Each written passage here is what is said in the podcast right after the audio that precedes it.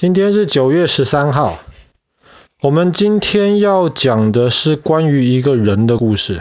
这一个人其实很有名，但是大家因为今天这个故事的原因，大家现在不太提这个人。他的名字叫做林彪。林彪是谁？你记得以前我们讲过那个中国历史上的有名的将军的这个系列的时候，我们讲到有一个人叫韩信。还记得吗？汉朝的韩信，有人说林彪就是二十世纪的韩信，他是一个非常优秀的一个将军。那他其实是在一个很普通的一个家庭里面出生的。后来我们之前讲过国民党跟共产党的故事，后来第一次国民党共产党合作的时候，就成立了一个黄埔军校。黄埔军校你是不是去过？我忘了。哦，你可能没去过，你对，你去过黄埔古港，但是你没去过黄埔军校。那个时候黄埔军校的校长就是蒋介石，然后黄埔军校里面有很多当时是共产党的一些人在里面教书或是在里面当学生。然后林彪是第四期加入黄埔军校当学生的。他在当学生的时候表现就非常非常好，可是蒋介石很希望林彪能够加入他们来帮助他们，但是林彪一直是很忠心的留在共产党那边。后来国民党跟共产党的关系就撕破脸了，双方就开始打了，然后林彪在那个时候就一直是。加入，然后一直是守在当时可以说是非常弱小的共产党的军队里面去。那个时候，共产党我们也讲过长征，两万五千里长征，他们从呃江西可以说是转移也好，或者是说撤退也好，到了陕西的北边，然后林彪就这样子一直跟着共产党过去。一直到第二次世界大战爆发的时候，国民党跟共产党第二次的合作，这个时候林彪就有一个非常好的一个机会。当时日本的军队刚刚开始进攻中国的时候，日本的军队训练很好，设备也很好，号称对于当时中国军队而言是无敌的。可是第一个在战场上面打败日本军队的将军就是林彪。他当时带领他的部队埋伏在山上一个很隐秘的一个地方，然后就那个时候，他就趁机打日本军队，日本军队完全没有准备好，就这样子被。后来第二次世界大战结束了，日投降了之后，很快的国民党跟共产党又第二次的撕破脸。可是这个时候的共产党已经不是第一次。被国民党围剿那个弱小的国民党，这一次很快的林彪就被派到中国东北去。你知道，在二战结束的时候，东北在二战的时候原来可以说是日本的大本营。后来日本打败了，苏联的势力就进入东北，然后那个时候。东北没有什么国民党，也没有什么共产党，所以两边都希望能够抢进东北去。国民党一开始是占了非常非常大的优势，当时美国支持的是国民党，那美国把一些最好的装备、最好的坦克车等等全部给国民党，所以一开始，对，共产党从苏联那边得到了一些日本留下来的一些装备，但是一开始在东北基本上全部都是国民党。可是林彪那个时候被派到东北去，然后毛泽东给他的命令就是让他去带领整个东北的共产党的军队。后来林彪很厉害啊，他就真的是打仗就跟韩信一样，非常非常的厉害。没有多少的时间，国民党由占领整个东北，被林彪赶到只能够防守退缩在几个城市里面去，就这样子。东北就变成共产党的了。林彪打下了东北之后，就往南走，继续打下了天津。打下了天津之后，又跟着共产党其他的军队一路往下打打打打打。林彪就带军从东北的黑龙江打到了南边的海南岛。这一路上，这一路上，你几乎可以这么说，共产党的这个天下，可能有快一半是林彪打下来。他的功劳非常非常大。林彪打仗就是天才。可是这一个打仗是天才的人，在中华人民共和国建国之后，在政治上大家就觉得，诶。林彪怎么变成像一个傻瓜这样子？为什么说他是傻瓜？当然他不是真的傻瓜，他很聪明。没有，他怎么可能笨？打仗是天才，其他事情怎么可能完全笨？林彪完全不是笨。林彪那时候一方面身体不是很好，他需要时点一一点时间休息。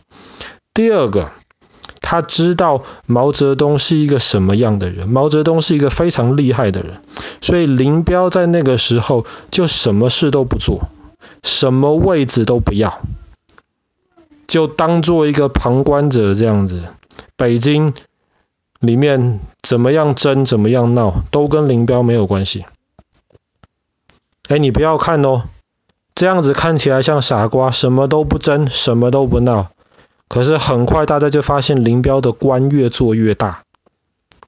为什么？当你在争，当你在闹的时候，特别毛泽东又是一个这么厉害的人，你跟他争，他就打你啊，嗯、对不对？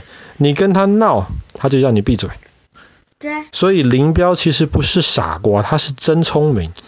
他那个时候就紧紧地站在毛泽东旁边，可是也不说，也不闹，也不要求些什么，就是这样子，他的官就越做越大。不过你可不能学林彪啊！林彪是因为之前的功劳太大了，他可以不争不闹。那我们这种小老百姓没有什么功劳可言的，当然努有什么我们能够争取的，还是要努力争取。林彪不争不闹还有一个很大的一个原因，就是因为刚刚爸爸说了，共产党几乎半个中国都是他打下来的，他在军队里面很多士兵很多将军都听他的，他如果敢闹的话。你觉得毛泽东容得下他吗？容不下他嘛？你这个人军队很多里面很多军队里面的人都听你的。如果现在就可以造反了。没错，所以林彪聪明的地方就在这里。在同个时代，很多功劳也很大、打天下的将军，争啊闹啊，一个一个就被弄下去了。后来我们讲过。中国发生了一件天大的事情，就是文化大革命。文化大革命的时候，毛泽东就趁机用这个机会，把有威胁到他的这些人全部都摆平，甚至包括后来有名的邓小平，在那个时候也是被收服的，一个话都不敢说。可是，在文化大革命的时候呢，林彪，大家就看到他的地位越来越高，越来越高。后来毛泽东当主席，他就指定林彪你是副主席。那毛泽东后来甚至写在法律里面哦，毛泽东说：现在共产党，现在全中国我说了算，哪天我不在了，或是我退休了，就是你。林彪就等于是这样子太子的身份。那那没错，那林彪这个时候表现也让毛泽东非常的满意。他那个时候说过一句很有名的话，他说：“当他在总结他的人生碰过这么多困难的决定的时候，他就发现通常会出现三种情况。一种的情况就是大家往左边走，左边就是偏共产主义的方向走。”第二种就是往右边走，大家偏资本主义的方向走。第三种就是跟着毛泽东走。最后他发现每次跟着毛泽东走都是对的。那当然这个话听起来可能有点恶心，可是林彪在当时真的是这么做。那毛泽东就非常喜欢他，副主席也是他，将来接班人也是他。但是不知道为什么，到一九七零年代的时候，林彪周围的人可能有点等的不耐烦了，就开始怂恿林彪：“你干脆造反，把毛泽东关起来，你自己来管中国吧。不知道林彪心里是怎么想的，但是周围有越来越多的声音这样子要捧他这个太子。毛泽东后来也发现了，所以毛泽东跟林彪的关系就越来越差。一直到一九七一年的九月，本来毛泽东是在中国南边不同的地方访问的，忽然他听到了一些消息，当天晚上赶快火车就赶回到北京来，坐镇在北京。这个时候，林彪的儿子还有他的一些手下，本来是真的要造反。听到毛泽东回来了，他们本来是希望能够在毛泽东回来的路上，在北京以外的地方把毛泽东杀掉。可是毛泽东既然已经回北京了，他们没有办法。这时候怎么办呢？他们就赶快从军队里面弄了一架的飞机，飞到了山海关去。怎么办呢？他们这个时候有人说林彪在这个时候就让蒋介石知道了，打了通电话。联络到了蒋介石，蒋介石很欢迎林彪到台湾去，但是林彪没有去。后来手下的人就跟林就跟林彪建议，台湾去不了了，怎么办呢？我们逃吧。我们如果继续留在中国的话，一定会被毛泽东抓起来。往哪里逃呢？往苏联的方向飞。林彪在苏联住过几年，所以手下就建议往苏联的方向飞。这个时候，毛泽东已经有警觉了，就下令全部中国的机场跑道的灯全部都关起来，然后机场的工作人员全部不能够工作，天空上不能够有飞机在飞。可是这个时候，林彪跟他的手下就在这样子黑黑的、什么都看不清楚的情况之下，强迫飞机要赶快起飞，他们往蒙古的方向，最后要往苏联的方向飞。飞机飞起来了之后呢，毛泽东的手下就发现了，他们就问说要不要把这个飞机打下来，或是至少派飞机去派派战斗机去拦截他。毛泽东说不要，再怎么说他还是我们的副主席，就随他去吧。可是飞一飞，不知道为什么飞到了蒙古了，快要飞到苏联的边界了，雷达上面飞机竟然往回掉头。往回掉头也罢，那个时候飞机上的油是够的，如果要掉头到一些大城市降落也不是问题。但是不知道为什么，在一九七一年的今天九月九月十三号早上，飞机掉头之后没有多久就坠毁了。怎怎么坠毁？怎么坠毁的？很奇怪，有人认为是被毛泽东下令打下来的。但是大家觉得不可能打下来，因为那个时候飞机不是在中国的领空，飞机是在蒙古的领空。那个时候中国还没有飞弹有能力能够飞一千多公里到蒙古的空中，然后把林彪的飞机打下来，所以应该不太不不太可能是被打下来。有人说，哎，那是因为飞机要迫降，要紧急降落，因为没有油了。后来大家发现，后来大家发现不是，飞机上其实明明有油，而且飞机上有油的时候，他们搭的那种飞机，油是在那个飞机翅膀那边。在迫降之前，如果你是真的要迫降的话，你一定要把最后的油都放掉，不然你想想看，飞机。